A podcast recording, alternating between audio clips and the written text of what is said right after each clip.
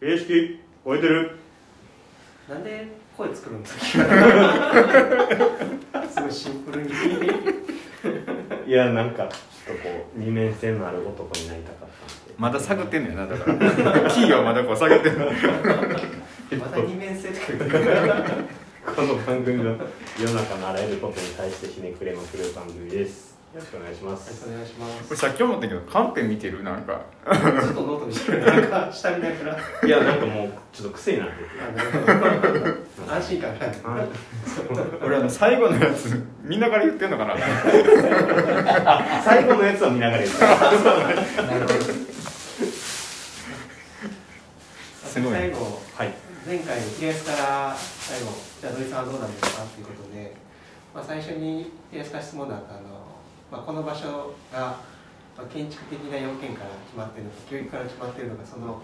塩梅がすごいちょうどいい気がするみたいなところからの話だったかなと思うんですけど、まあ、その何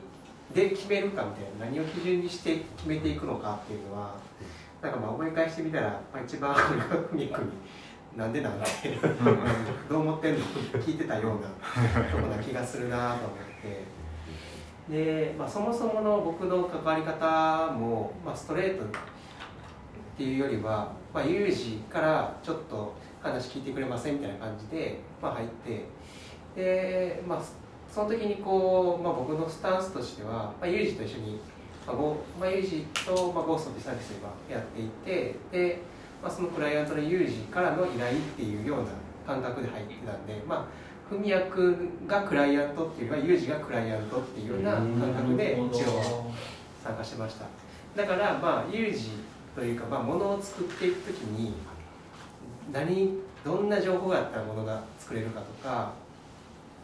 逆にこう本当に意味あるものを作ろうと思った時に何がいるのかっていうところを結構えー重視して、まあ、聞いたりとか話してたかなと思うんですけどその中でこう結構聞きながら思ってたのはこう手癖で決めてる感じがする時とかなんかこう悶々としながらこう決めてる感じ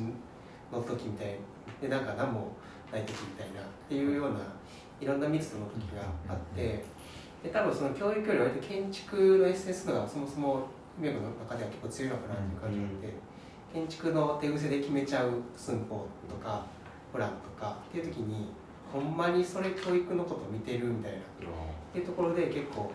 そこをこう聞くように聞いてた感じはあるなと思って。でなんかこう個人的な感覚としては建築で決めるとか教育で決めるっていうよりも多分商工者っていうブランドというかそこに込めた理念みたいなものが多分建築で学んだことと教育で学んだこととそこをこうミックスしたまあ一番真ん中というか一番トップにあるものなのかなっていう考え方でじゃあそこをもっと具体化していってそこで決めていったらいいんじゃないのっていう。で、まあ、その結果が、まあ、ここの場にもつながってるのかなっていうのは思っています。でただなんかこうちょっとあのそれとはまた別のところで思ってたのはこのあんまりこの場所自体をそこまで、まあ、寸法を合わせるとかっていうなんかそこってあんまあえて無視してるのかなっていう気もしてて結構そこはどういう塩梅でこのイノベーションっていう見方をした時に建築としてどこまで合わせるとかどこまで無視するかみたいななんかその辺は結構どういうジャッジを最後したのかなっていうのはまたそれとは別のところで気になった気になってはいたかなっていう、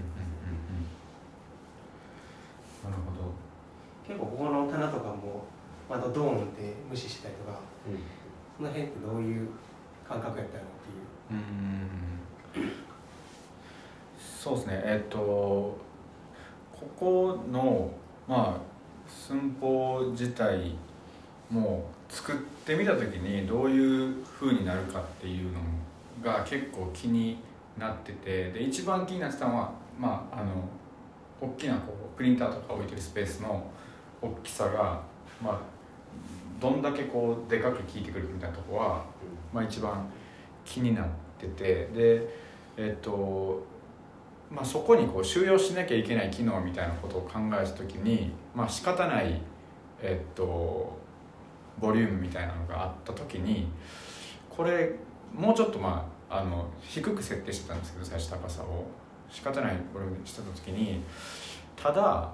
あのなんかそこ振り切って例えば今だとこれカーペットトみたいな状態で床にこう座って勉強するような形なんですけどそこでまあ立ち上がった時の目線の高さとか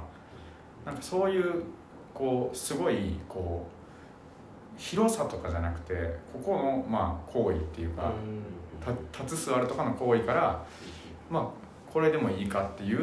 決め方をしてるっていうような感じですかね。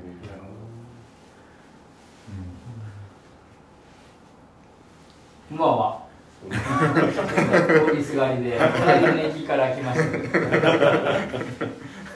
今、土井ちゃんが言ってたあの話っていうのは、僕さっきの、えっと、ユージと土井ちゃんとフミヤの関係の中で、もしクライアントとして置き換えたら、理念をしっかり持っているクライアント。そこが、えっと、あるかないか、まあ、広安とこの例えばクライアントなんかは量欲しいと、いつまで欲しいと、でも住宅でいうと、まあ、まさに何のためにこれ建てんのっていう話。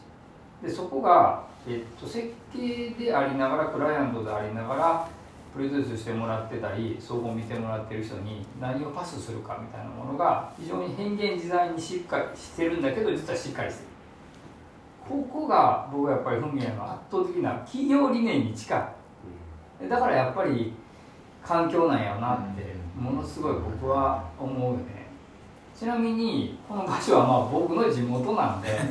実はこれものすごい縁でこの建物建築の学生の時に絵日記で書いたんですよ。それなんでかっていうとあの今見えてる電車の上から見てこのコーナーこの間ある建築家の人に見せたらあれ？このコーナー窓何？ってみんな思う。で上が45度でカットされてるこれ東高光みたいなと思って僕は見に来た。ほんなら僕の氏神さんのこの裏ここの周りに友達山ほどおる。僕の皇居やからでえ？ここってなったんですよ。でこの場所どうして選んだんって言ったらトライアングル布施から分かれて永瀬と平和。小坂。学学生まあ土井ちゃん知ってるけど近くね。宗明君とか知ってるけどまさにそのトライアングルで決めるっていうところにポイントがあったっていうからいやいや環境の読み込みやんと。土井ちゃんがさっきの言う株の読み込みよりも実は地域の読み込みから言ってるやんっていうところはもうまさに3人のなんかあるコラボレーションやなっていう感じは一つつなげるためのプロデュースを全体的に見ながらフィールドをフミヤがちゃんとそこを選んででそこのディテールを全体性として部分をユージが入ってくるっていうこの連携はまさにポジションの違うパス回しができてる感じは僕はするしたまたまちょっと大学で会ったりしたもんやから僕は。3人時を。異なえてそこがよくわかる。そういう意味ではなんかここでまたまたこうなんか事務所でもない。で、えー、タイムスパンで変わる、塾でもある、でも違う。でかこういう活動をする場所。でここは事務所を作る場合になんか住宅を作る事務所でスタート僕はしたからあクライアント来るんやから始まるの、はい、でそうなってくると椅子テーブルが大事になってくる、本の見せ方が大事になってくる。で今の事務所みたいに開かれた場所があると活動の拠点がある。そこがタイムスパンで変わってるところにフミヤの面白いデザインがある。まさになんかものができる場みたいなことが想像としては僕は感じるしそれが僕の場合は地域やからものすごいフィールド広く見えてるここに座ってたかって駅の向こうが。嫁が働いてる場所やから。そんなんものすごい見えますよ。だからこの間ちょっとフミヤに言ってたのはこの地域とどう関わっていくのっていう話はぜひ僕は逆に聞きたいところやけどね。ちょっと話が変わっちゃうかもしれない。なるほど。うん。まああの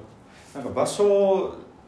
自体はなんかまあ半分こう勘みたいなところもあってで僕自身は別にここに全く土地勘があるわけでもないのでまああの本当にこういろんなドライな理由も含めて例えばこう価格がそんなに高くないとかこう学校があの近隣にいっぱいあるとかなんか本当にまあそういう意味でのこう不動産の選び方みたいなところが最初にあってでただまあなんかそれをこう本当に自分がそこでこう商いをする目線で選ぶっていうことは今までないんでなんかそこで持ってるこうなんかあの責任感みたいなことはなんか最初にすごい感じたなっていうのを思ってるのでなんかこう本当にそういう部分となんか縁としてつながってる部分っていうのがなんかまあ正直言うと全然こうそれを目論んでるわけじゃなくて本当に半々っていうふうな感じかなと思います。ちょっとじゃあ、えーと、そその続き次回いきたいなと思います。はい。はい、この番組が良ければいいねとリツイートお願いします。質問ボックスもお待ちしてます。ありがとうございました。ありがとうございました。ありがとうございました。ありがとうございました